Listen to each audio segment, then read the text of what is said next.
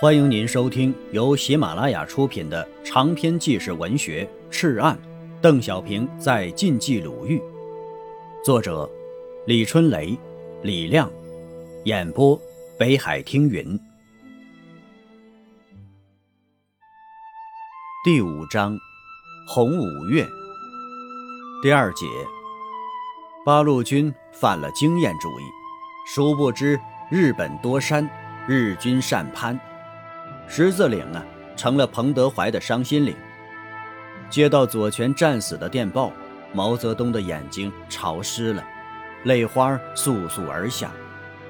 五月二十四日，武安之敌从杨邑、活水、沙窝向百草坪进犯，主力四千多人携重炮四门，沿五常大道西进，陆空配合，凶焰熏天。常制敌三千余人。亦自二十二日开始向东北出击，经鹿城、黎城，沿韩长路向歙县、索普东进，以自武安西进之敌会合。至二十四日夜，日军已构成向青塔、偏城西北地区三面包围态势。白晋路、襄环、沁州、武乡之敌共一千多人，二十二日起日夜兼程。于二十四日亲抵麻田、同玉一带，辽县之敌先于二十日出动，一股约六百余人突袭同玉，欲阻击，停滞于同玉以北山地。二十四日夜，敌又出动一千三百余人，经宿城向苏公急进。至此，以上四路之敌对歙县青塔、偏城西北之南艾铺。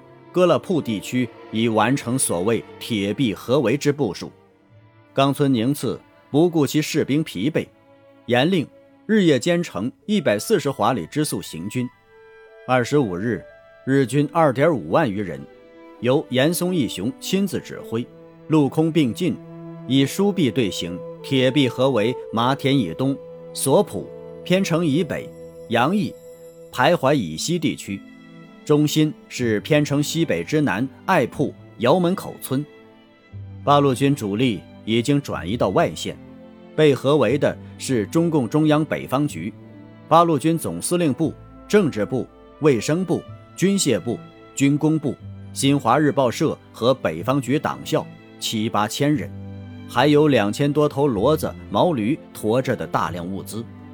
担任掩护的是唐万成警卫连。还有七六九团一营，共五百多人。在此之前的反扫荡中，八路军总部等机关都是转移到这一带，因为这里是太行山最偏僻处，离歙县、辽县、武安等周围县城均在百里之上，却没有公路相通，根本不适合日军活动。但这一次，八路军犯了经验主义，大大的错估了。殊不知啊！日本也是个山地国家，日军训练有素，亦善爬山。尤其是听说以合围八路军总司令部后，士兵更是脱掉皮靴，穿上从老百姓家里抢来的布鞋，翻山越岭，穷追不舍。八路军总部的厄运降临了，这是彭德怀万万没有想到的。五月二十四日夜。日军通过电台已测定南艾铺是八路军总司令部，包围圈进一步缩小。彭德怀、左权、罗瑞卿也已经意识到深陷重围，可手边没有部队，只有七六九团一营和唐万成警卫连了。左权看着唐万成和七六九团一营教导员王亚普，他说道：“你们都是共产党员，你们的部队。”大部分是老红军，一定要顶住啊！当日黎明，部队已分散扼守十字岭、虎头山、前阳坡、军寨等险要山头，抵御从同峪、上清泉、下清泉扑来的日军。中午啊，王亚普和唐万成分别收到了左前警卫员送来的命令，一张巴掌大的麻纸，上面写着：“总部正在转移中。”誓死保证安全。上面有左权的一个手印红红的，大概书写命令时已找不到印章了。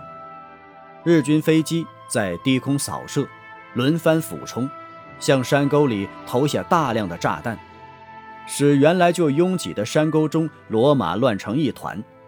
大部分马匹虽久经战场，此时啊，却也惊破了胆，拼命挣掉缰绳，乱窜乱跑，身上驮的东西、文件、钞票乱飞。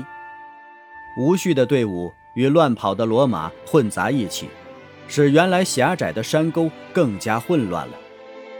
几天前呢，左权就指示后勤部门转移物资，但后勤部门对敌情估计不足，大量物资仍是随队行军。彭德怀气冲冲地问左权：“怎么回事？”左权赶紧跑到队伍前面喊道：“不要乱，不要乱！”一边命令警卫人员分头集中队伍，必须马上突围。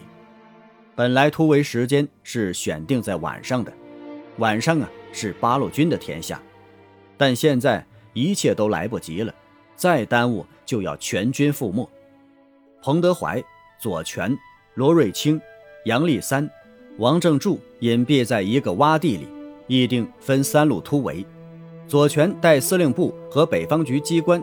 沿南爱铺村西北的十字岭方向突围，罗瑞卿率野战政治部直属队和学校、新华日报社向东突围，杨立三率后勤机关向东北角庄子岭方向突围。弹飞如雨，枪声似涛。彭德怀目睹眼前的一切，意识到这将是他军事生涯中一场大劫难，他不想走了。左权着急了。你的安全事关全局，现在还来得及，快走！彭德怀没有吭声，左权点着唐万成的鼻子，大喊道：“唐万成，命令你马上扶彭总上马！”彭德怀没有想到左权会这样，指着左权吼道：“你，你！”见彭立马不走，左权再吼：“给我退，连人带马退！”眼看这样，彭长叹了一声：“哎呀，不用退。”说完呢，挥动马鞭向西疾驰。唐万成率警卫排跨枪飞奔而去。人们看着左权，这个文儒的将军，从来是内向甚至腼腆的，怎么也发火了呢？大家的脚下更快了，天上飞机轰炸。地上人起起伏伏，太慢了。左权大喊：“不要管天上的敌人，快往前跑！”这个时候啊，唐万成跑回来：“十四号，快快！”他的话呀还没有说完，左权已经拔出左轮手枪：“唐万成，要是彭总出了事，我枪毙你！”说着呀，用枪管一下子戳在唐的额头上。唐万成额头上立刻渗出了血，唐万成愣了一下，转身又向刚才的方向飞奔而去，追赶彭德怀了。天黑了，左权已到十字岭上，再有十多米，走下山坡就出去了。十字岭啊，位于南爱铺，这里边属于河北涉县，和北爱铺，也就是山西辽县之交界处。正岭呈东西走向。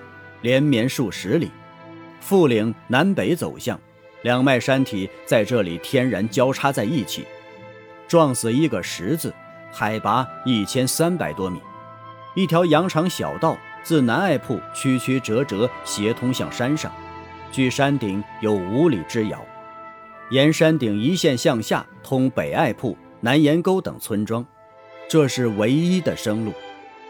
七六九团一营控制这座山岭后，部队分西南北三面分散布防，却如总部所料，这一带就成了活棋，退守自如。日军飞机像一群群恶鹰，在十字岭上盘旋轰炸。呼喊了一天的左权仍在呼喊，他是最后一批到达十字岭的，他已经走上了十字岭，只需要十几米。走下山岭，就可以躲过后面的子弹了。但就是这十多米，他没有走出去。罪恶的使者是颗弹片，击中的部位，太阳穴。于是啊，他倒下了，倒在了十字岭上。天地沉默，残阳如血，血如残阳。二十五日深夜，毛泽东在枣园突然接到刘邓电报，大吃一惊，心神不安。如此重大的敌情动态，由刘邓越级上报，而不是由八路军总部报告，说明八路军总部电台已经中断，处在极度危险之中。他整夜未眠，揪心战举。二十六日夜，毛再次彻夜未眠，一天一夜过去了，既没有得到彭佐的消息，也没有再接到刘邓的报告，现实。逼得他不得不从最坏处考虑：万一八路军总部被日军彻底摧毁，该怎么办？谁代替彭出掌华北大局？那种后果要比皖南事变严重的多，因为中共的武装力量主要在华北。二十七日拂晓，毛泽东的屋门仍然敞开着。天明的时候，机要人员飞跑而至，送来一份电报。电报仍是幺二九师发来的。看完后，毛泽东眼睛潮湿了，泪花簌簌而下。他为左权战亡而万分悲痛，同时啊，也为彭及刘邓的脱险而感到欣慰。毛随即电示：刘邓转彭。赶日午时电悉：总部被袭，左权阵亡，殊感哀悼。瑞清、立三。以否脱险，慎念。目前总部电台已全部损坏，建议总部暂时随幺二九师行动。如何望复？毛泽东、朱德，二十七日六时。亲爱的听友，本集播讲完毕，感谢您的收听。